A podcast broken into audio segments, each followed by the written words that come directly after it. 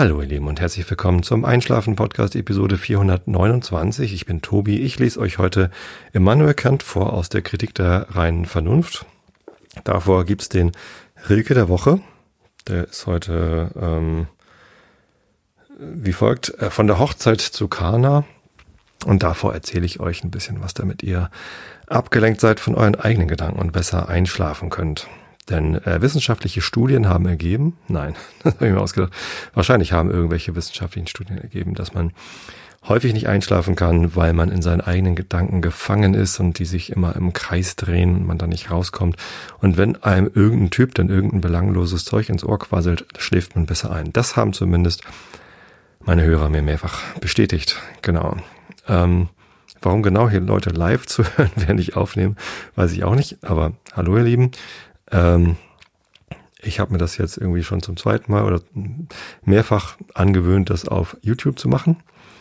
Das funktioniert ganz gut. Die Leute können da ganz einfach zuhören, äh, können sogar zugucken. Mittlerweile traue ich mich sogar ins Bild.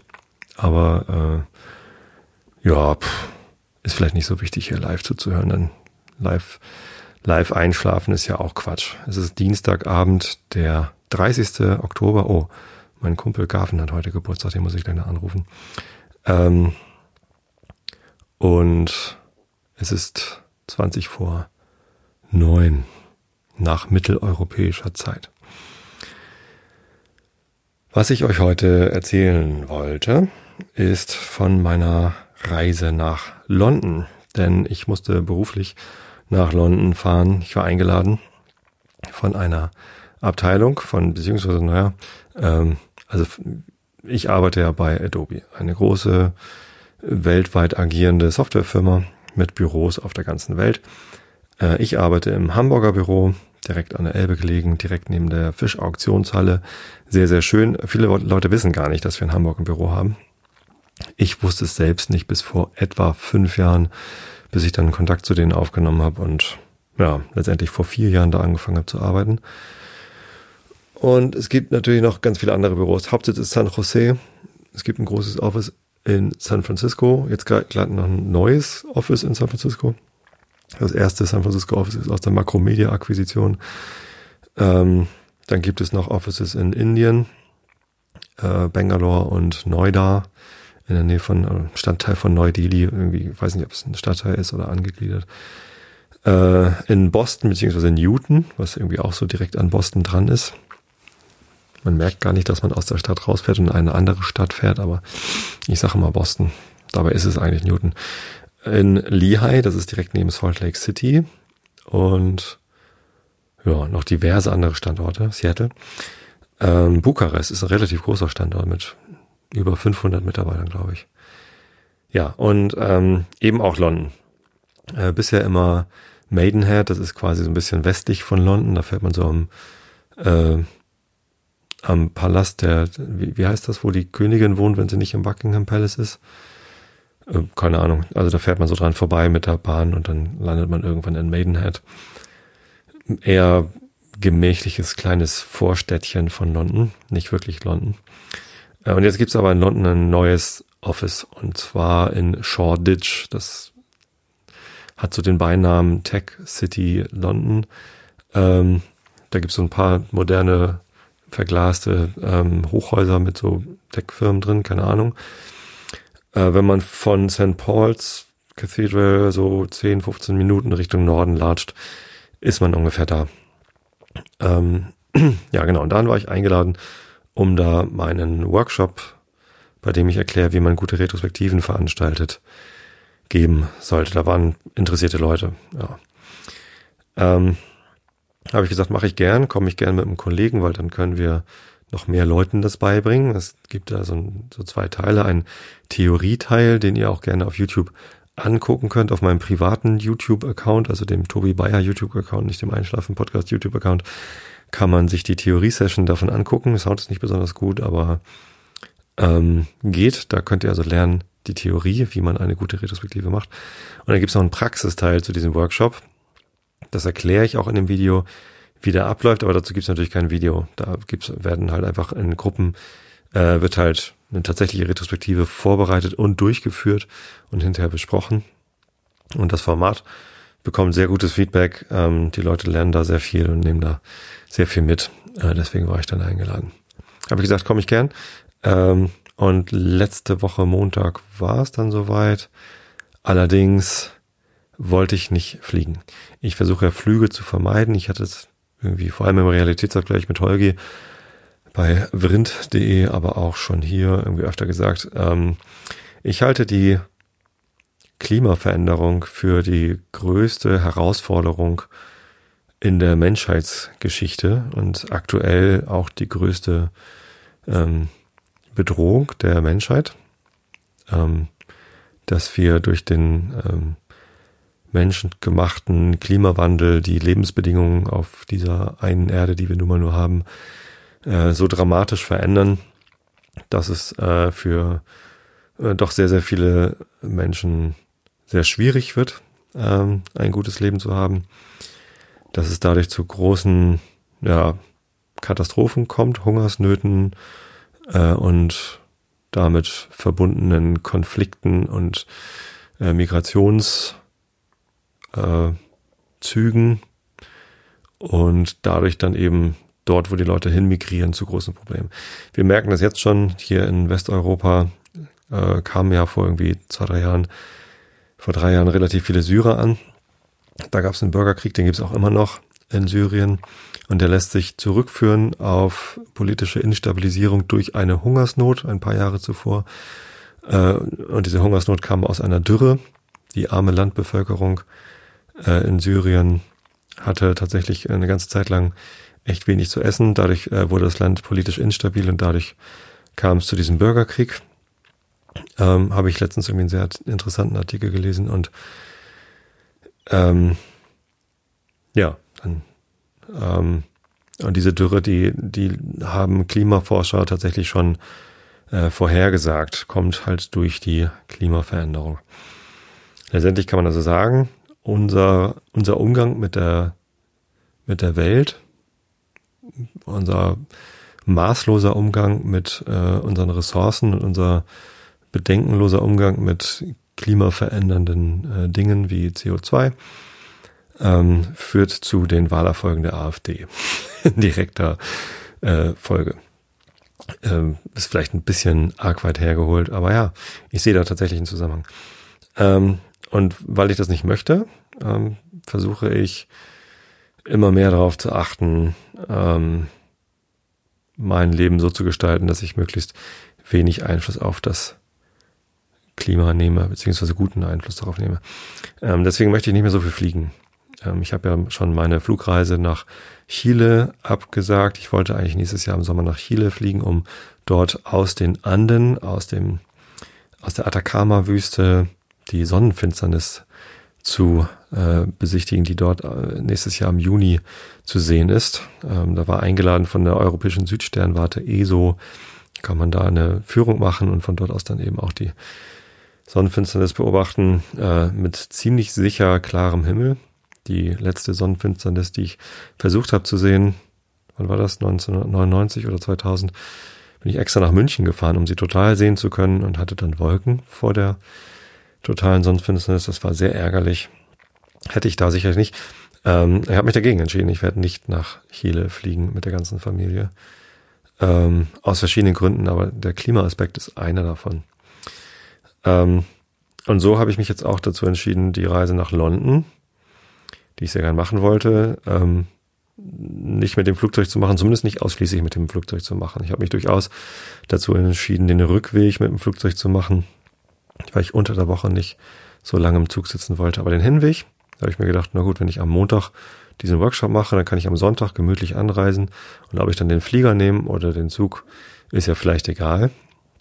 Also bin ich mit dem Zug nach London gefahren. Und das war ein Abenteuer. Das war wirklich hochinteressant, ähm, wie sich das so anfühlt. Ich bin äh, sehr früh losgefahren. Ähm, hab, äh, ich bin mit dem Auto nach Buchholz gefahren.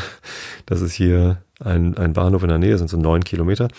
Dann bin ich mit der Regionalbahn von äh, Buchholz nach Hamburg gefahren, dort in den ICE gestiegen, ähm, bin dann noch umgestiegen in Hannover und Köln und Brüssel. Bin also insgesamt viermal umgestiegen und Bin dann ähm, ja insgesamt elf Stunden später, aber halt eben von von zu Hause aus gesehen in London gewesen. Und das war schon ganz schön lang. Ähm, insbesondere das mit dem häufigen Umsteigen war so ein bisschen unpraktisch, aber ähm, auch nicht wirklich schlimm. Das in Hannover hat irgendwie so neun Minuten gedauert und war so gar kein Problem. Dann in Köln hatte ich leider ein bisschen Verspätung. Da waren äh, spielende Kinder im Gleis und dadurch äh, natürlich starke Verzögerungen im Betriebsablauf. Den Kindern ist aber nichts passiert. Stattdessen wurden sie dann irgendwie. äh, der, der, der Zugbegleiter hat gesagt, ja, kann man sagen, äh, gefasst. Fand ich ganz lustig. Ja, zumindest war ich mit 20 Minuten Verspätung in Köln. Dort hätte ich eigentlich eine gute Stunde Aufenthalt gehabt. Oder eine knappe Stunde, irgendwie so. Und wollte da eigentlich irgendwie noch gemütlich was futtern. Hatte irgendwie spontan auch noch über Twitter und Instagram gefragt, ob sich jemand mit mir verabreden will. Das hatte dann nicht geklappt, aber ich hatte ja eh dann irgendwie auch Verspätung und nur am Bahnhof schnell irgendwie was gegriffen, schnell gefuttert. Der Anschlusszug nach Brüssel hatte dann natürlich auch Verspätung. Ähm, auch ungefähr 20 Minuten. Ähm, und das fühlte sich dann aber auch schlecht an, weil dann habe ich so langsam geschnellt. In Brüssel hatte ich anderthalb Stunden Umstiegszeit. Das fand ich ganz nett, weil ich noch nie in Brüssel war, beziehungsweise noch nie Zeit verbracht habe. Ich dachte, anderthalb Stunden, vielleicht kann man da wenigstens mal irgendwie die Umgebung vom Bahnhof erkunden. Ich habe noch kurz überlegt, finde ich noch raus, wo das Atomium steht, komme ich da irgendwie hin? Vielleicht mit dem Taxi einmal dran vorbeifahren oder so. Ähm, nee, ähm, wie gesagt, hatte ich dann ordentlich Verspätung und ich habe dann auf dem Zettel, also auf dem Ticket, das ich mir ausgedruckt hatte, gesehen, dass ich unbedingt eine Dreiviertelstunde vor Fahrtbeginn ähm, spätestens am Gate sein sollte, weil da eine Security äh, stattfindet. Und das, das Gate schließt auch irgendwie eine halbe Stunde vor Abfahrt.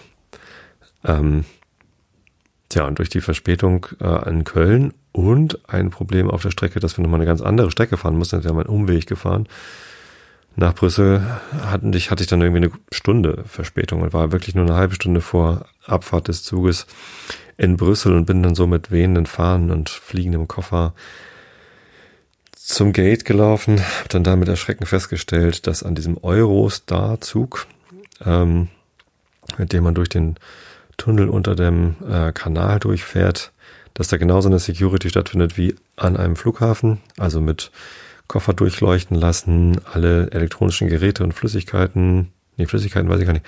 Ich glaube, Flüssigkeiten hätte ich sogar mitnehmen dürfen. Aber elektronische Geräte musste ich irgendwie aus den Taschen rausnehmen, Gürtel äh, ausziehen, Jacken ausziehen, alles Mögliche. Äh, durchleuchten lassen. Musste ich dann da irgendwie so durch. Hätte ich natürlich auch wissen können, hatte ich mich nicht so darauf vorbereitet, aber ja, ähm, habe es dann gerade so eben noch geschafft und bin dann da in diesen Zug gestiegen äh, und war dann tatsächlich zur geplanten Uhrzeit, weil der war dann pünktlich in London gewesen, trotz meiner zwei Verspätungen. Insgesamt muss ich aber sagen, dass die ganze Fahrt total angenehm war. Also gut, durch die Verspätung hatte ich so ein bisschen psychischen Stress, aber ähm, das war nicht schlimm. Ich habe die Fahrt sehr genossen. Ich habe mir ein Buch gekauft, extra für diese Fahrt. Ich wollte jetzt nicht irgendwie ein Buch lesen, was ich schon angefangen hatte, sondern ein paar Tage vorher hatte mir ein Arbeitskollege empfohlen Homo Deus, ein Roman von einem äh, israelischen Schriftsteller namens Harari. Ich weiß, habe seinen Vornamen vergessen. Noah war, glaube ich, der zweite Vorname. Er hat aber zwei Vornamen.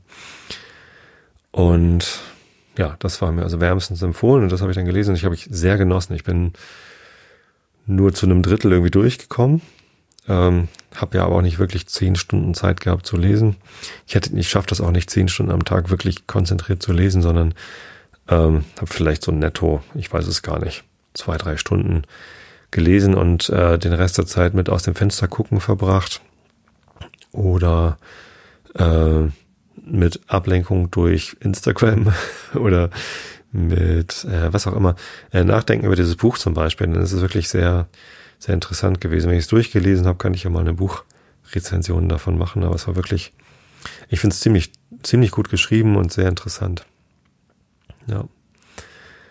Ähm, das heißt, ich habe die Zeit im Zug sehr entspannt verbracht. Ich bin auch erster Klasse gefahren, weil es im Supersparpreis irgendwie einen Unterschied von 10 oder 20 Euro gegeben hat.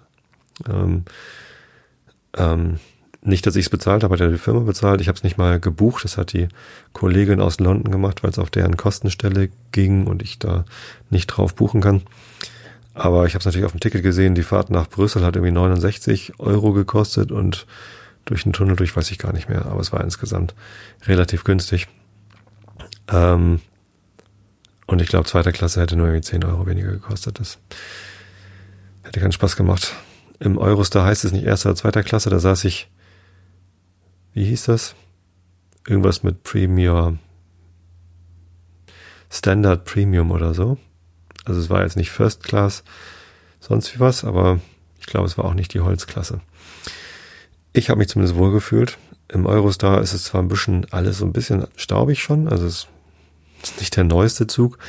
Äh, ich saß nicht im neuesten Wagen, sondern schon so ein bisschen 80er, 90er Jahre Feeling, obwohl der Zug ja irgendwie von 2000, weiß nicht, 5 ist oder so. Wann haben sie den Tunnel aufgemacht? Ich weiß es nicht. Aber der ist ja noch gar nicht so alt, der ist ja nicht 80er Jahre. Ähm, und ich habe mich trotzdem wohlgefühlt. Auch, also nicht nur die Security im Eurostar fühlte sich an wie im Flugzeug, sondern auch im Zug kamen dann halt ähm, ja, Zugbegleiter, die einem dann was zu essen gebracht haben. Also es gab eine Mahlzeit. Ich habe da so ein so ein Bratling mit Erbsen und Karotten gegessen. Und da war ein Salat dabei und ein Brötchen und ein Nachtisch. Also genau wie im Flieger, so ein, so ein, so ein Lunchpaket. Ähm, obwohl die Fahrt erst 16.35 Uhr losgegangen ist. Und ich war dann 18.35 Uhr Ortszeit da oder 18 Uhr, nee, 18 Uhr, genau. Zweieinhalb Stunden. ist ja eine Stunde Zeitverschiebung, genau. Zweieinhalb Stunden bin ich Eurostar gefahren. Ähm, ja, also es war jetzt nicht wirklich Abendbrotzeit. 16.30 Uhr habe ich dann da das Essen bekommen. Fand ich aber gar nicht so unlecker. Also besser als so manches, was man so im Flugzeug bekommen hat. Genau, mit Getränk dazu. Alles gut. Auch im ICE, alles in Ordnung. Ähm, war alles irgendwie so wie Zugfahrten halt sind. Manchmal hat man ein bisschen Verspätung, hat aber trotzdem alles geklappt. Ähm, ich war sehr zufrieden. Und vom Hamburger Hauptbahnhof aus bis zum ähm, St. Pancras, was dann irgendwie auch relativ dicht beim Office ist. Also ich bin von, von dem Bahnhof St. Pancras, wo der Eurostar ankommt, zu Fuß gegangen zum Office, beziehungsweise zu meinem Hotel, was halt so 50 Meter neben dem Office ist. Dem M bei Montcalm Shoreditch heißt das Hotel, so ein Fünf-Sterne-Hotel, aber das heißt ja nicht so viel in, in London. Ist trotzdem ein sehr nettes Hotel. Also es ist wirklich, die Zimmer waren okay. Äh, der Fitnessbereich hm, war in Ordnung. Also und das Essen im, ja, ist mehr so ein okayes Hotel gewesen, glaube ich. Ähm, aber äh, gibt bestimmt deutlich schlechtere, aber auch kein, kein Luxushotel. Zumindest ähm, bin ich vom, vom Bahnhof bis zu diesem Hotel 30 Minuten zu Fuß gegangen. Das heißt, wenn ich ein Taxi genommen hätte, ähm, hätte ich wahrscheinlich so zehn Minuten gebraucht oder so. Ja, ähm, komme ich kurz zur Rückreise. Mache ich mal einen Sprung über, über London hinweg, also über London selbst erzähle ich dann gleich. Äh, zurück bin ich am Dienstag früh geflogen, weil ich halt gerne am Dienstag ein paar Termine im Büro wahrnehmen wollte. Die hätte ich natürlich auch verschieben oder ausfallen lassen können, aber ähm, das ist ja nicht alles immer ganz einfach. Und deshalb habe ich mir gedacht, na gut, steh ich halt früh auf, nehme ich einen ganz frühen Flieger, irgendwie 7.10 Uhr oder so, ähm, zurück, dann äh, kann ich irgendwie ab 10.30 Uhr oder 11 dachte ich dann so die, die Termine wahrnehmen. Ähm, Pustekuchen. Also, ich bin dann um 4.35 Uhr Ortszeit in London aufgestanden, habe nur kurz geduscht und bin ins Taxi gesprungen, das ich mir, oder Uber besser gesagt, dass ich mir am Vortag schon bestellt hatte, in der Hoffnung, dass es äh, so früh morgens auf den Straßen in London noch nicht ganz so voll ist. Also insgesamt ist in London ja doch eher Stau als Verkehr. Und ich hatte aber trotzdem keine Lust mit irgendwie Bahnen, die ich dann nicht kenne, irgendwie so früh morgens dann da hinzufahren, sondern ich wollte mich einfach ins Taxi setzen und zum Flughafen und dann da in Ruhe ankommen. Das hat auch funktioniert. Das hat eine Dreiviertelstunde gedauert, die Taxifahrt ähm, vom Hotel bis nach Heathrow ohne Stau. Das heißt, mit Stau äh, wäre es halt deutlich länger gewesen. Ich hätte dann wahrscheinlich diesen Heathrow Express genommen von Paddington oder wo der abfährt. Dann hätte ich erstmal nach Paddington hinkommen müssen. Ähm, diese Dreiviertelstunde war also schon mal ähm, geschummelt kurz oder optimal kurz, besser gesagt. Dann bin ich da durch die ähm, Security. Ich habe nicht mal äh, Gepäck aufgegeben. Ich hatte nur Handgepäck, was ich normalerweise nicht mache. Ich mag das nicht, irgendwie so einen Handgepäckkoffer voll zu stopfen und dann ähm, nur damit man nicht äh, auf die Gepäckausgabe warten muss. Aber das waren jetzt nur zwei Nächte, da habe ich das dann mal gemacht. Auch um da keinen ähm, unfairen Vorteil der Bahnreise gegenüber zu haben. Denn ich wollte ja vergleichen, äh, Zug gegen Flug. Und trotzdem muss man ja beim Flug immer so Sicherheitspuffer mit einrechnen. Wie lange dauert das durch die Security? Das weiß man nämlich nicht. Ähm, wie viel Zeit vor Boarding muss ich da sein? Ähm, ich, wann war das Boarding? Um 8, äh, 6.30 Uhr war Boarding angesagt. Oder 35. Ähm, und ich dachte, na gut, dann will ich vielleicht so um sechs da sein. Deswegen habe ich mir das Taxi für fünf Uhr bestellt, falls noch irgendwelche Verzögerungen kommen. Also man kann bei Uber auch nur sagen, in dem Zeitraum von 20 Minuten hätte ich gerne ein Uber. Hatte ich Glück, dass es dann gleich um fünf da war. Ja, ähm, genau. Security ging aber schnell und dann saß ich da halt, habe aufs Boarding gewartet, dann waren wir am Gate A10 oder 10a, A10 glaube ich das heißt, man geht dann runter und fährt dann mit Bussen irgendwie aus Rollfeld irgendwo.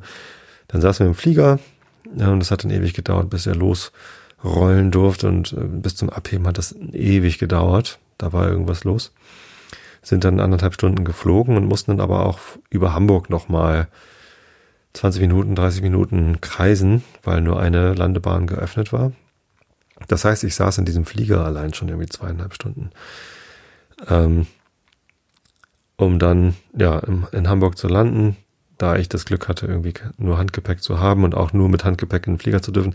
Eigentlich wollten sie mein Handgepäckstück noch mit unten reinwerfen, weil der Flieger so voll war, habe ich gesagt, oh, ich habe aber dringende Termine und da haben sie mich doch gelassen. Weiß ich auch nicht, äh, was das soll. Naja, zumindest ähm, bin ich dann in Hamburg direkt zur S-Bahn.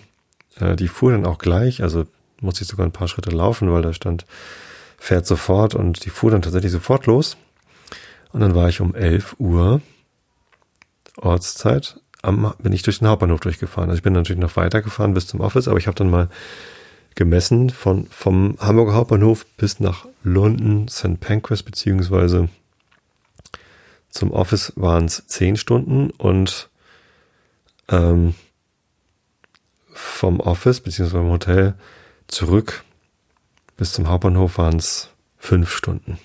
Ne? Fünf Uhr Ortszeit, Taxi eingestiegen und dann elf Uhr Hamburger Zeit, Ortszeit ähm, war ich dann, bin ich durch den Hauptbahnhof durchgefahren. Das heißt, die Zugfahrt hat doppelt so lange gedauert wie der Flug. Fünf Stunden Unterschied. Und da kann man sich natürlich überlegen, will man diese fünf Stunden investieren? Für mich lautet die ganz klare Antwort ja. Das werde ich wieder machen. Also wenn ich es vermeiden kann, also wenn ich nochmal nach London fahren muss oder möchte und ich es irgendwie vermeiden kann zu fliegen, dann werde ich es tun. Denn ich mag Fliegen nicht. Nicht nur, dass es umweltschädlicher ist durch das viele CO2, was man da produziert, sondern Fliegen ist auch noch deutlich unangenehmer. Auch klar, wenn ich irgendwie erster Klasse geflogen wäre, äh, wäre es vielleicht besser gewesen. Aber das ist nun mal deutlich teurer als ein, ein Economy-Ticket.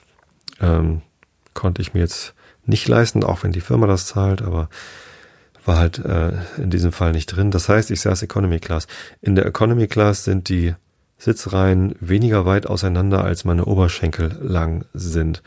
Ich bin 1,96 Meter groß, meine Oberschenkel sind recht lang. Das heißt, ähm, um da in so einen Sitz reinzukommen, muss ich die muss ich mich irgendwie die Beine schräg stellen, irgendwie falten. Beine breit machen kann ich dann nicht, weil neben mir Leute sitzen.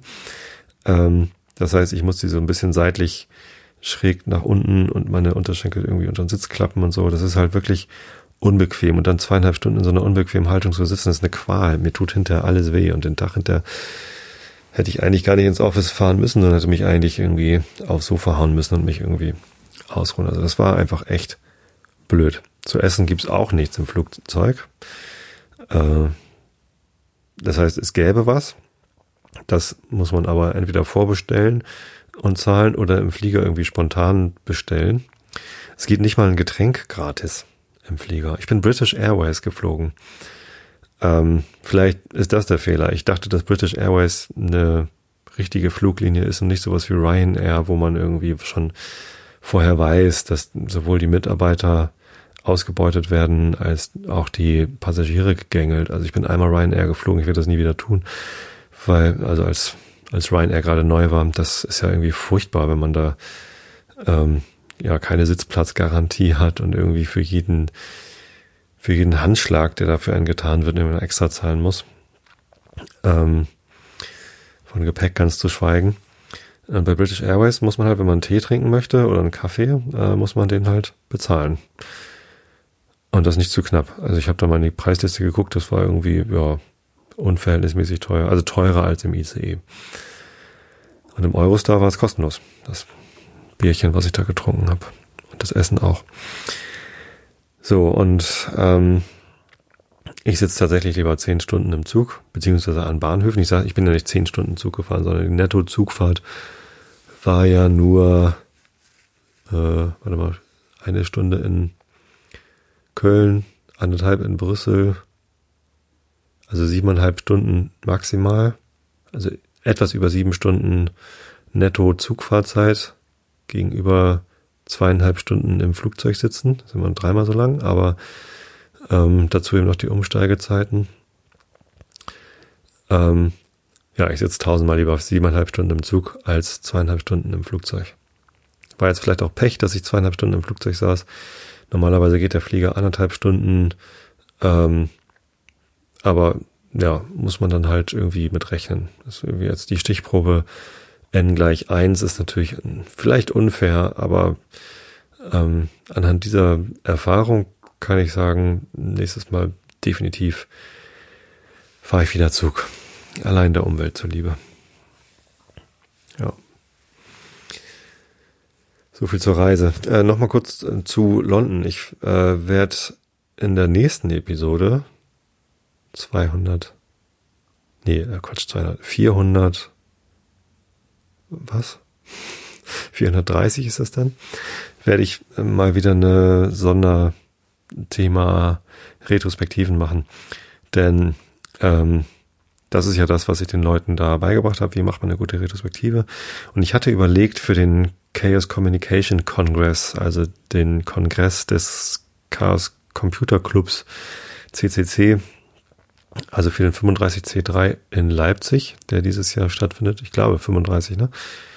Ähm, für den wollte ich eigentlich einen Vortrag einreichen zum Thema kontinuierliche Verbesserung, Retrospektiven und ähm, komplexe Systeme. Hatte ich mal auf Twitter vorgeschlagen, dass ich das tun könnte und da kam sehr positives Feedback. Ähm, ich glaube, das werde ich doch nicht machen, weil ich zwischen den Jahren nicht unbedingt nach Leipzig fahren möchte, aber ich habe ja hier einen Podcast, in dem habe ich ja auch Publikum und Reichweite. Das heißt, nächste Episode erzähle ich euch dann was über Retrospektiven und über kontinuierliche Verbesserung und über das Knevin-Modell. Ähm, heute dagegen nur kurz nochmal irgendwie der Bericht aus London. Ähm, wie gesagt, bin ich um 18 Uhr in St. Pancras angekommen und bin dann äh, auf relativ gerader Linie von diesem Bahnhof an dem noch recht hübsche Skulptur steht. Also der Bahnhof gefällt mir sehr gut. So altes Backsteingebäude. Ähm, aber natürlich muss man auch da noch so durch so Gate-ähnliche Dinge durchlaufen. Äh, immerhin steht da oben drin so eine sehr hübsche Statue, wo sich zwei, zwei Menschen umarmen. Sieht so aus wie so eine, jemand kommt am Bahnhof an und wird irgendwie begrüßt. So ein Pärchen. relativ groß. Sieht ganz cool aus. Ich habe keine Ahnung. Ich habe nicht geforscht, was das genau für eine für eine Statue ist, aber ob das irgendwas irgendeine Bewandtnis hat mit irgendeinem Theaterstück oder Film oder was auch immer. Ähm, aber ja, sieht ganz cool aus, wenn man da so ankommt und dann diese Statue sieht. Haben auch alle fotografiert. Nein, nicht alle, aber relativ viele Leute haben das dann fotografiert. Ähm, bin dann von da zu Fuß zum äh, nach Shoreditch gelaufen. Ähm, das fühlte sich an wie Barmbek Süd. Also relativ langweilige Wohngegend. Kurz überlegt, ob ich mich unwohl fühlen sollte, ob das irgendwie unsicher sei. Es roch an vielen Straßenecken nach Marihuana. So ein bisschen wie in San Francisco, da riecht es überall nach Marihuana, also Gras, Rauch. Ähm, aber ich habe mich nicht unwohl gefühlt, war irgendwie alles easy. Ähm, an vielen anderen Ecken roch es auch nach ähm, indischem Essen ohne dass da indische Restaurants gewesen wären. Das hat mich natürlich so ein bisschen hungrig gemacht, obwohl ich ja im Zug schon gegessen hatte. Aber ja, von da aus bin ich dann genau zum Hotel gelatscht. Es wurde dann auch irgendwie gleich netter, also Richtung Shoreditch, je, näher ich dann an das Hotel kam, desto ähm, interessanter war es und da waren auch mal ein paar Geschäfte und so. Das Hotel selbst war relativ modern, äh, so ein bisschen gedrungen zwischen einer relativ großen Baustelle und einem anderen Hochhaus.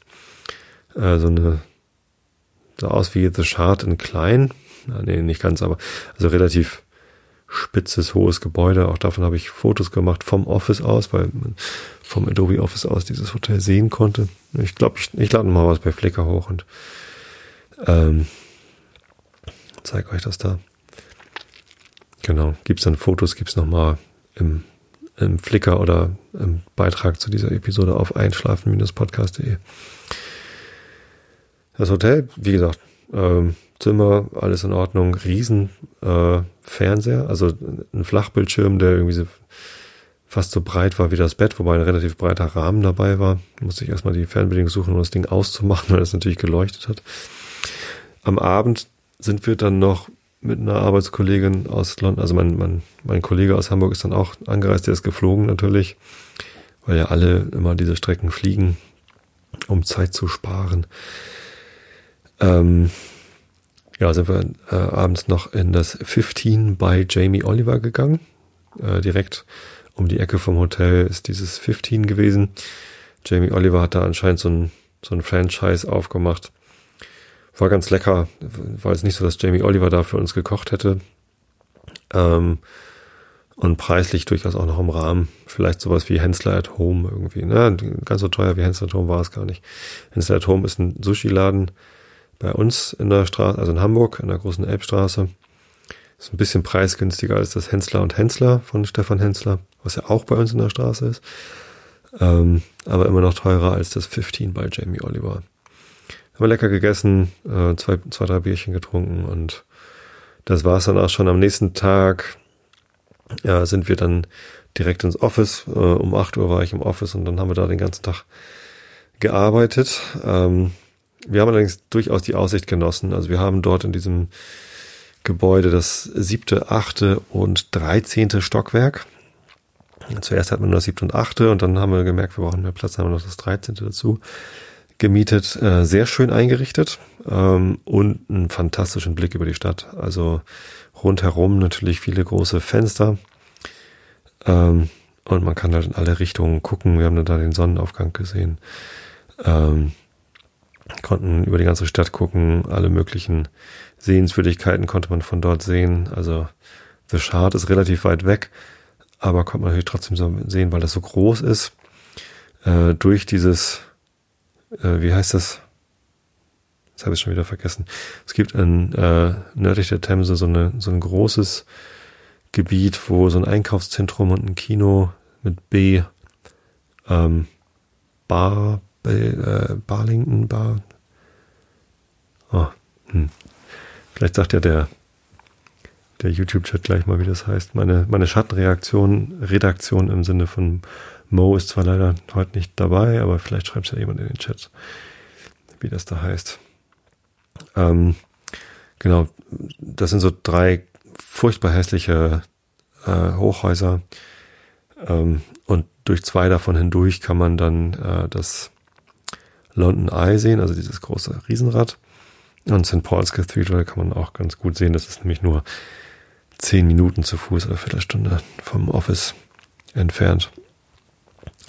Genau, es hat so ein bisschen abgelenkt bei dem, ähm, bei dem Workshop, aber war nicht schlimm, war eigentlich sehr, sehr schön, da in einem großen Konferenzraum mit so einem Blick dann da irgendwie diesen Workshop zu machen. Ähm, Mittagspause ähm, haben wir erstmal dann das weitere Office erkundet. Äh, es gibt eine Dachterrasse, auf der wir dann einen Kaffee getrunken haben. Äh, fantastisch. Also es war auch ein wunderschöner Tag. Es war zwar kühl, so 15, 16 Grad, aber äh, sonnig. Total sonnig und, und nicht so windig, also sehr schön. Es gibt eine Laufstrecke.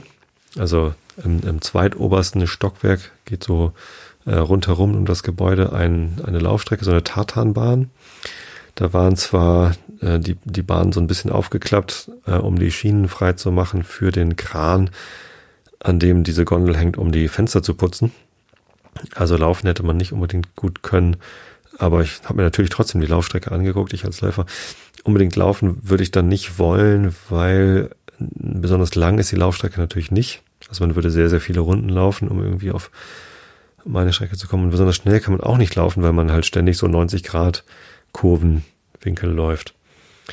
Ähm, aber ja, als Gimmick ist es auf jeden Fall mal cool. Und wenn man langsam irgendwie zu zweit da irgendwie läuft, sich dabei unterhält, ähm, geht das bestimmt auch ganz gut. Frag mich, was da so im Sommer los ist. Aber ja, ähm, könnte man mal ausprobieren. Habe ich jetzt nicht. Aber wie dem auch sei, ich fand's, ich finde es ein witziges Gimmick für so ein Büro. Gebäude. Genau, wir sind dann rausgelatscht, so ein bisschen Richtung Süden, Richtung äh, St. Paul's gelaufen. Vorher war da aber noch so ein, äh, so ein Friedhofspark, wo so ein Monument von Daniel Defoe rumstand, dem Autor von Robinson Crusoe. Ob der dabei begraben war, habe ich jetzt nicht so ganz verstanden, aber da sind wir durch. Und dahinter war dann so ein Street Food Market, also nicht mit Street Food ähm, Anhängern. Da sind ja normalerweise diese diese Anhänger, wo man dann die Seite aufklappt und dann wird was verkauft, sondern mit so Pavillons. Also diese Gartenpavillons waren da so aufgestellt und darunter einfach Tische und dann sehr viel internationale Küche, also Inder, Türken, äh, Koreaner, Japaner. Wir, wir haben letztendlich dann uns was zu futtern geholt bei so einem Fusion-Stand, wo es dann irgendwie ja, mit, mit Kimchi, also japanisch-koreanisch angehauchtes irgendwie Steak klein geschnitten irgendwie gab. Sehr, sehr lecker. Man konnte nur im Cash bezahlen. Das Lustige war, mein Arbeitskollege hatte noch Cash von einer früheren London-Reise und hat gesagt, ja, ich zahle das, kein Problem, ich lade euch ein, ich habe hier noch Cash. Und dann bezahlt er, wird er äh, irritiert zurückgewiesen, äh, Entschuldigung, aber das ist altes Cash, das nehmen wir nicht. Äh, ich hatte mich darauf gar nicht vorbereitet und ich wusste zwar, dass man dort nicht mit Euro, Euro bezahlen kann, aber dass die Briten ihre Währung ausgetauscht haben vor nicht allzu langer Zeit. Also ich glaube, mein Kollege war vor zwei Jahren da oder so und hat das Geld bekommen. Ich, ich habe es auch nicht nachrecherchiert, wann das passiert ist, aber ähm, das gilt halt alles nichts mehr. Selbst seine Münzen haben sie nicht genommen. Ähm, und entsprechend sind wir dann, äh, musste ich dann schnell zum Geldautomaten. Da war zum Glück gerade einer frisches Cash holen und dann damit bezahlen. Eine ganz lustige Anekdote. Ja, also richtig viel haben wir da nicht von der Stadt gesehen. Aber diesen Streetfood-Markt, der war sehr lecker. Und ähm, sind dann zurück ins Office, um den Workshop zu Ende zu bringen, bis um sechs. Da haben wir da noch den, den Sonnenuntergang im, im Office gesehen, um dann aber relativ schnell aufzubrechen Richtung äh, jetzt habe ich es schon wieder vergessen. Eine ah, Vauxhall heißt der Stadtteil, genau. Einmal über die Themse rüber. Da sind mein Kollege und ich dann äh, gelatscht, die ersten paar Kilometer zumindest. Erstens, weil wir ein bisschen was von der Stadt sehen wollten. Zweitens, äh, weil man äh, Bewegung braucht an so einem Tag. Ähm, ja, und eigentlich sind wir dorthin, weil dort die deutsche Kneipe ist, in der St. Pauli übertragen worden ist. Denn an dem Abend hat der HSV, nee, nicht HSV, hat der FC St. Pauli, wie komme ich jetzt auf HSV? Also mein Verein, der FC St. Pauli, hat auswärts gespielt in äh, Duisburg. Genau. Und das Spiel wollten wir natürlich gern sehen. Ich hatte vorher auf Twitter gefragt, wo man das denn sehen kann. Und dann wurde mir dann das Zeitgeist empfohlen, eine deutsche Kneipe in Vauxhall. Äh, ein Großteil der Strecke sind wir auch gelaufen, bis über die Themse rüber. Einmal über die Millennium Bridge. Bin ich, glaube ich, auch noch nie rüber. Ich weiß es gar nicht mehr. Ich war zuletzt 2001 oder 2, 2002 war ich, glaube ich, in London. Genau, mit meiner Frau noch vor der Geburt unserer ersten Tochter. Da gab es die, glaube ich, schon. Da gab es auch das London Eye schon. Trotzdem konnte ich mich nicht mehr dran erinnern, ähm, das jemals gesehen zu haben, ganz ehrlich. Also ich habe es schon mal gesehen, aber ich konnte mich nicht dran erinnern. Ist ja nun auch schon äh, 16 Jahre her. Hm, kann man mal vergessen. Ja, zumindest haben wir dann doch irgendwann noch ein Taxi genommen, um irgendwie rechtzeitig zu Spielbeginn in diesem Pub zu sein. Das war doch, also zu Fuß insgesamt wäre es eine Stunde Fußweg gewesen. Ähm, haben wir nicht eine halbe Stunde gelatscht und dann irgendwie kurz Taxi gefahren. Ähm, es war allerdings ein Elektrotaxi. Also es war so ein typisches, also mit My Taxi irgendwie ein Taxi gerufen. Und dann war das so ein typisches britisches Taxi, also diese schwarzen, knubbeligen Dinger mit dem großen Raum hinten drin. Allerdings mit einer Scheibe getrennt nach vorne hin, äh, aber per Mikrofon verbunden, konnten uns auch unterhalten. Und irgendwann fiel uns auf, das macht gar nicht so ein Verbrennungsmotorgeräusch, dieses Taxi. Und dann haben wir den Fahrer gefragt, Entschuldigung, ist das ein elektrisches Auto? Ja, ja, genau, das habe ich irgendwie einem halben Jahr gekauft und das ist total super. Ähm, das heißt, da in London fahren schon so Elektro-Taxen rum. Das fand ich ziemlich abgefahren, weil es in Hamburg fast, ich, ich, ich glaube, ausschließlich Diesel-Taxen gibt. Ähm, und auch das ist natürlich irgendwie, passte so ganz gut zu meiner Anreise per Zug, dass wir dann da auch mit einem Elektroauto-Taxi gefahren sind. Hat mich sehr gefreut. Und der Taxifahrer hat so ganz begeistert davon erzählt, wie gut das alles für ihn funktioniert. Ähm ja. Genau, haben wir da in diesem, im Zeitgeist ähm, das Spiel, also richtig viel Sightseeing haben wir nicht. Wir sind da so an so ein paar Hochhäusern vorbeigegangen sind ein bisschen an der Themse längs. Auf der Nordseite der Themse ist halt nicht so ein schöner Fußweg. Äh, einmal über die Millennium Bridge und dann haben wir, wie gesagt, das Taxi genommen. Zeitgeist ist nett. Äh, netter Pub.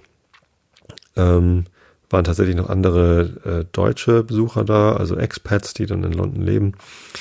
Äh, gemeinsam St. Pauli geguckt. Relativ viele St. Pauli-Fans, also 30, 40, 50 Gäste, die extra wegen dem St. Pauli-Spiel da waren, auch in St. Pauli Kluft und so. St. Pauli hat das Spiel dann ja auch gewonnen. Äh, und das war sehr schön. Sind wir hinterher rausgegangen, äh, direkt zur Themse gelatscht. Äh, und dann ein bisschen an der Themse längs. Da kommt man so quasi auf der Höhe von Westminster, stößt man dann auf die Themse. Dann konnten wir über, über die Themse rüber, ähm, eben den Westminster äh, Palast, den da, wo irgendwie das Parlament drin sitzt und wo der Big Ben, der Elizabeth Tower nebenan äh, ist mit Big Ben drin, ist ja gerade in einem Gerüst eingepackt, hatte mir meine Tochter auch schon erzählt, die war ja gerade in London. Aber die Uhr konnte man sehen. Und dann sind wir noch ein bisschen weiter gelatscht am London Eye vorbei und ich war relativ geflasht. Also ich war ziemlich geflasht. Könnte natürlich auch dran gelegen haben, dass ich schon ein paar Biere getrunken hatte, aber ähm, ich fand das ziemlich beeindruckend. Diese Struktur, dieses Riesenrad, ist ja so ein Leichtbaurad, das nur auf Seilen, an Stahlseilen aufgehängt ist, mit so gro ziemlich großen Gondeln dran. Diese Eier sind ganz schön groß. Ähm, ich fand's, ich fand's sehr beeindruckend. War auch hübsch beleuchtet, so in Rot und ja, ähm, wahrscheinlich weil Arsenal gespielt hat. Parallel zum St. Pauli-Spiel gab's noch Arsenal.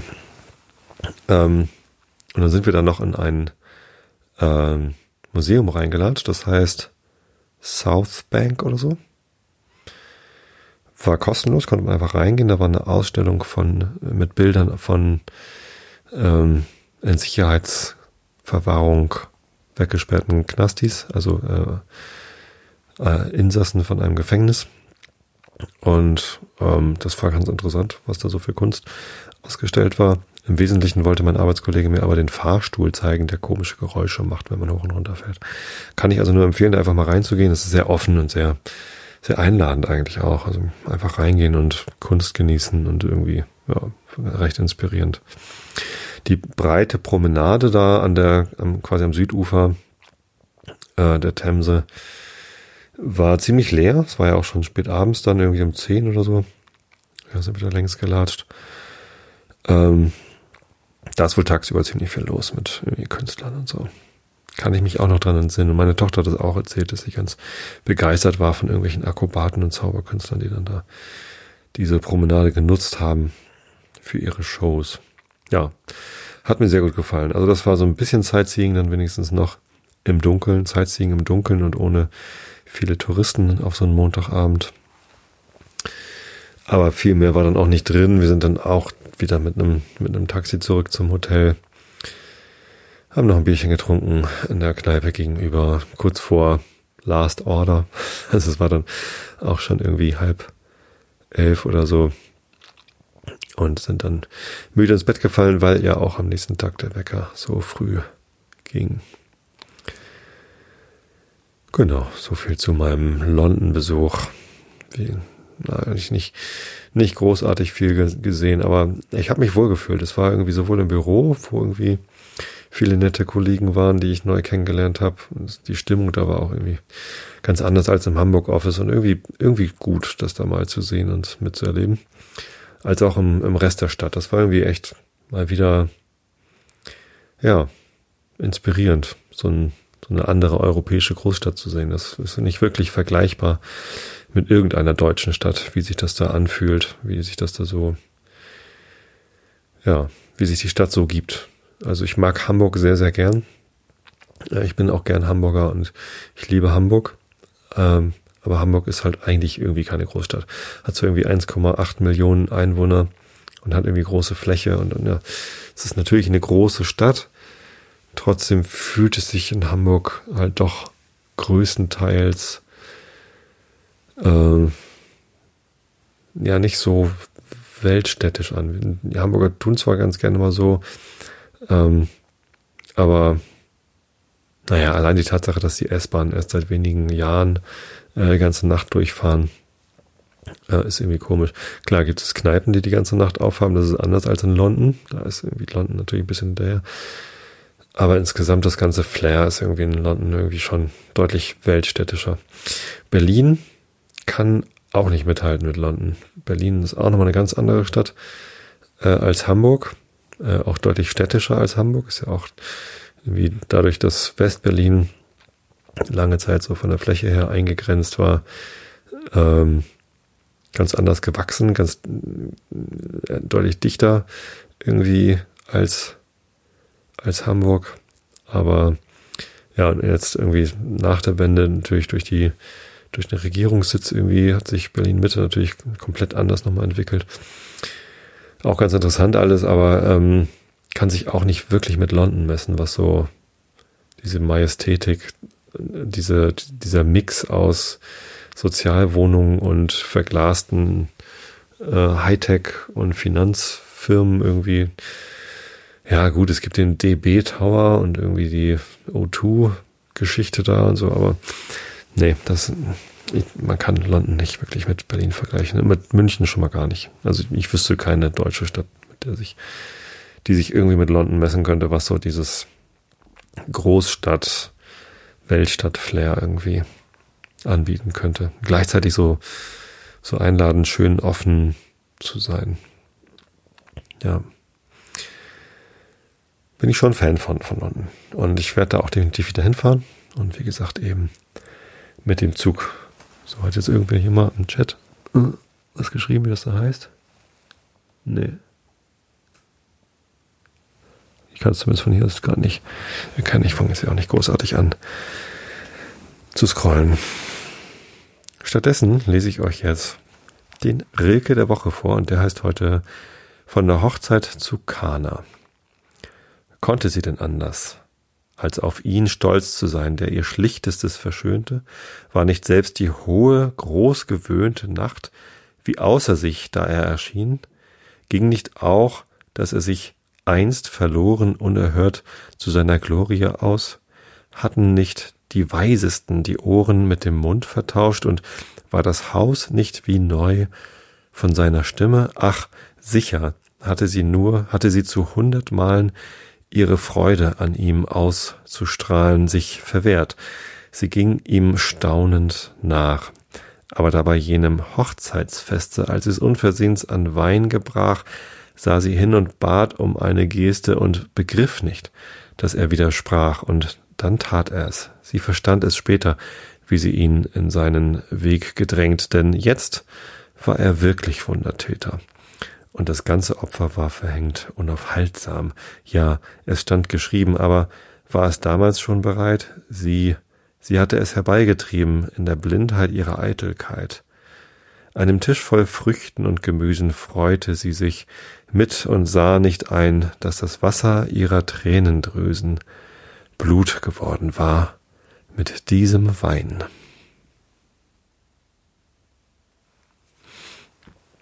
Sehr blumig. Kommen wir zum Herrn Rilke. Wir sind im äh, zweiten Band der Kritik der reinen Vernunft von Immanuel Kant. Ein Autor, den man in London vielleicht immer mal wieder mit einem Schmunzeln nennt, gerade bei den jüngeren Philosophiestudenten. Ähm, in der transzendentalen Dialektik auf Seite B, was ist es denn? 642. Die Entdeckung und Erklärung des dialektischen Scheins in allen transzendentalen Beweisen vom Dasein eines notwendigen Wesens. Augen zu und zugehört. Beide bisher geführten Beweise waren transzendental, das heißt unabhängig von empirischen Prinzipien versucht, denn obgleich der kosmologische eine Erfahrung überhaupt zum Grunde legt, so ist er doch ähm, nicht aus irgendeiner besonderen Beschaffenheit derselben, sondern aus reinen Vernunftprinzipien in Beziehung auf eine reine durchs empirische Bewusstsein überhaupt gegebene Existenz geführt. Existenz geführt. Und verlässt sogar diese Anleitung, um sich auf lauter reine Begriffe zu stützen. Was ist nun in diesen transzendentalen Beweisen die Ursache des dialektischen, aber natürlichen Scheins, welcher die Begriffe der Notwendigkeit und höchsten Realität verknüpft und dasjenige, was doch nur Idee sein kann, realisiert und hypostasiert? Was ist die Ursache der Unvermeidlichkeit, etwas als an sich selbst notwendig unter den existierenden Dingen anzunehmen und doch zugleich vor dem Dasein eines solchen Wesens als einem Abgrunde zu rückzubeben? Und wie fängt man es an, dass sich die Vernunft hierüber selbst verstehe und aus dem schwankenden Zustand eines schüchternen und immer wiederum zurückgenommenen Beifalls zur ruhigen Einsicht gelange. Jetzt merke ich gerade, dass meine Stimme etwas belegt ist. Ich trinke mal einen Schluck Wasser.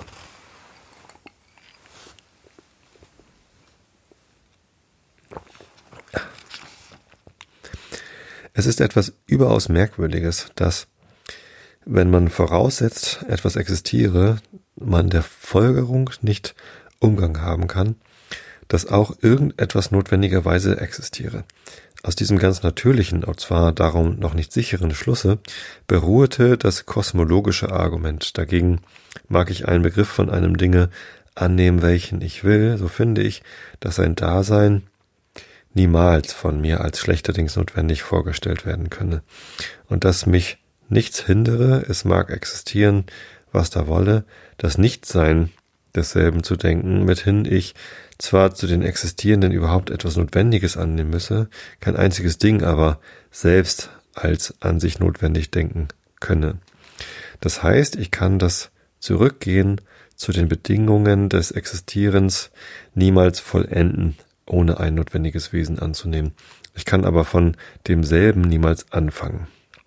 Wenn ich zu existierenden Dingen überhaupt etwas Notwendiges denken muss, kein Ding aber an sich selbst als notwendig zu denken befugt bin, so folgt daraus unvermeidlich, dass Notwendigkeit und Zufälligkeit nicht die Dinge selbst angehen und treffen müsse, weil sonst ein Widerspruch vorgehen würde, mithin keiner dieser beiden Grundsätze objektiv sei, sondern sie allenfalls nur subjektive Prinzipien der Vernunft sein können, nämlich einerseits zu allem, was als existierend gegeben ist, etwas zu suchen, das notwendig ist, das heißt niemals anderswo als bei einer a priori vollendeten Erklärung aufzuhören, andererseits aber auch diese Vollendung niemals zu hoffen, das heißt nichts Empirisches, als unbedingt anzunehmen und sich dadurch fernerer Ableitungen zu überheben. In solcher Bedeutung können beide Grundsätze als bloß heuristisch und regulativ, die nichts als das formale Interesse der Vernunft besorgen, ganz wohl beieinander bestehen. Denn der eine sagt, ihr sollt so über die Natur philosophieren, als ob es zu allem, was zur Existenz gehört, einen notwendigen ersten Grund gebe, lediglich um systematische Einheit in eure Erkenntnis zu bringen, indem ihr einer solchen Idee, nämlich einem eingebildeten obersten Grunde nachgeht. Der andere aber warnet euch keine einzige Bestimmung, die die Existenz der Dinge betrifft, für einen solchen obersten Grund, das heißt, als absolut notwendig anzunehmen, sondern euch noch immer den Weg zur ferneren Ableitung offen zu erhalten und sie daher jederzeit noch als bedingt zu behandeln. Wenn aber von uns alles, was an den Dingen wahrgenommen wird, als bedingt notwendig betrachtet werden muss, so kann auch kein Ding, das empirisch gegeben sein mag, als absolut notwendig angesehen werden. Es folgt aber hieraus, dass ihr das absolut Notwendige außerhalb der Welt annehmen müsst, weil es nur zu einem Prinzip der größtmöglichen Einheit der Erscheinungen als deren oberster Grund dienen soll und ihr in der Welt niemals dahin gelangen könnt, weil die zweite Regel euch gebietet, alle empirische Ursachen der Einheit jederzeit als abgeleitet, abgeleitet anzusehen. Die Philosophen des Altertums sehen alle Formen der Natur als zufällig, die Materie aber nach dem Urteile der gemeinen Vernunft als ursprünglich und notwendig an. Würden sie aber die Materie nicht als Substratum der Erscheinung respektiv, sondern an sich selbst ihrem Dasein nach betrachtet haben, so wäre die Idee der absoluten Notwendigkeit sogleich verschwunden, denn es ist nichts, was die Vernunft an dieses Dasein schlechthin bindet, sondern sie kann so, solches jederzeit und ohne Widerstreit in Gedanken aufheben. In Gedanken aber lag auch allein die absolute Notwendigkeit. Es musste also bei diesen Überredung, bei dieser Überredung ein gewisses regulatives Prinzip zum Grunde liegen. In der Tat ist auch Ausdehnung und Undurchdringlichkeit, die zusammen den Begriff von Materie ausmachen, das oberste empirische Prinzipium der Einheit der Erscheinungen und hat, sofern als empirisch unbedingt ist, eine Eigenschaft des regulativen Prinzips an sich. Gleichwohl, da jede Bestimmung der Materie, welche das Reale derselben ausmacht, mithin auch die Undurchdringlichkeit eine Wirkung, Handlung ist, die ihre Ursache haben muss und daher immer noch abgeleitet ist, so schickt sich die Materie doch nicht zur Idee eines notwendigen Wesens als ein Prinzips aller abgeleiteten Einheit, weil jede ihrer realen Eigenschaften als abgeleitet nur bedingt notwendig ist und also an sich selbst, an sich aufgehoben werden kann. Hiermit aber das ganze Dasein der Materie aufgehoben werden würde, wenn dieser, wenn dieses aber nicht geschehe, wir den höchsten Grund der Einheit empirisch erreicht haben würden, welches durch der Einheit empirisch erreicht, äh, welches durch, nee, jetzt habe ich die Zeile, das ist was für ein unglaublicher Beantwortung, welches durch das zweite regulative Prinzip verboten wird. So folgt, dass die Materie und überhaupt, was zur Welt gehörig ist, zu der Idee eines notwendigen Urwesens als eines bloßen Prinzips der größten empirischen Einheit nicht schicklich sei, sondern dass es außerhalb der Welt gesetzt werden müsse, da wir denn die Erscheinungen der Welt und ihr Dasein immer getrost von anderen ableiten können, als ob es kein notwendiges Wesen gäbe und dennoch zu der Vollständigkeit der Ableitung unaufhörlich streben können, als ob ein solches als ein oberster Grund vorausgesetzt wäre. Und wenn ihr glaubt, ich wüsste jetzt noch, wie der Satz angefangen hat und oder wo, ach da, auf der anderen Seite bei in der Tat. Um Himmels Willen. Ähm, ich konnte diesem Satz nicht folgen. Es tut mir sehr leid. Ich hoffe, ihr schlaft trotzdem ein. Das Ideal, also das klingt jetzt so, als könnte ich allen anderen Sätzen hier drin folgen. Das ist natürlich auch nicht der Fall. Ähm, aber immerhin funktioniert mein Text-to-Speech-Converter ja normalerweise so, dass ich wenigstens noch die Satzstruktur als solche in eine vernünftige Betonung umformen kann. Aber das Ding hier ist ein Monster. Äh, lese ich nochmal den nächsten Satz vor. Mal gucken, wie lang der ist.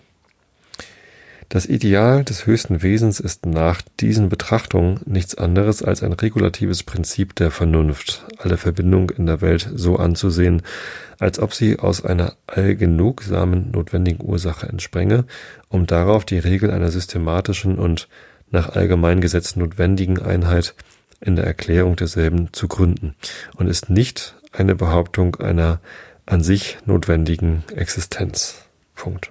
Kurz. Es ist aber zugleich unvermeidlich, sich vermittels einer transzendentalen Subreption,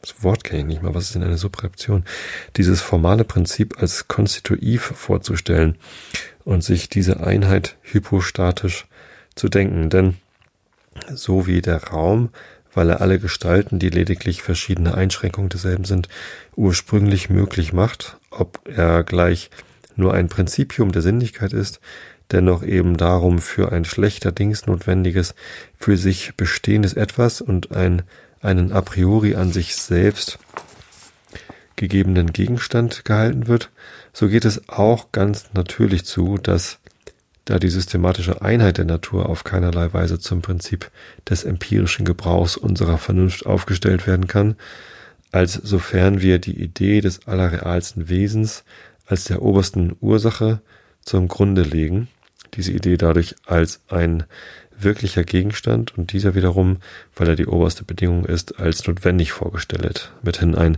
regulatives Prinzip in ein konstitutives verwandelt werde, welche Unterschiebung sich dadurch ver, äh, offenbart, dass wenn ich nun dieses oberste Wesen, welches respektiv auf die Welt schlechthin unbedingt notwendig war, als Ding für sich betrachte, die Notwendigkeit keines Begriffs fähig ist und also nur als formale Bedingung des Denkens, nicht aber als materiale und hypostatische Bedingung des Daseins in meiner Vernunft anzutreffen gewesen sein müsse. Alright. Ich hoffe, ihr seid darüber jetzt alle gut eingeschlafen. Wir hören uns in zwei Wochen wieder. Nee, nächste Woche gibt es schon den Realitätsabgleich bei und mit Holger Klein auf vrind.de, wenn ihr da mal reinhören wollt.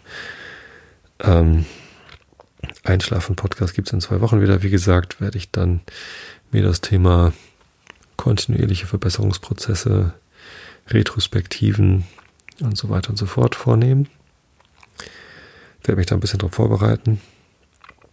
Vielleicht werde ich das sogar häufiger mal machen und wirklich mal versuchen, das Thema ähm, aus meiner Sicht ähm, genau. Ich habe das schon öfter gemacht. Beim, bei der Sendung über Digitalisierung habe ich das probiert. Ich glaube, dass ich probiere das mal so zu machen, ungefähr so wie ich den Vortrag beim CCC vorgehabt hätte, mit ein bisschen mehr Struktur, als ich hier so normalerweise habe. Bis dahin auf jeden Fall wünsche ich euch ähm, ausreichend viel Schlaf. Schlafen ist wichtig und gesund. Gerade so jetzt, wo der Herbst kommt, äh, neigen ja doch viele Leute zu Erkältungskrankheiten. Ich will mich da nicht ausnehmen, habe jetzt auch gerade wieder so eine belegte Stimme, aber na, ich bin nicht krank. Zum Glück ähm, sind hier noch alle gesund. Ich wünsche euch, dass ihr gesund seid, gesund werdet, gesund bleibt. Ähm, und ausreichend schlaft. Hab euch alle lieb. Bis zum nächsten Mal. Gute Nacht.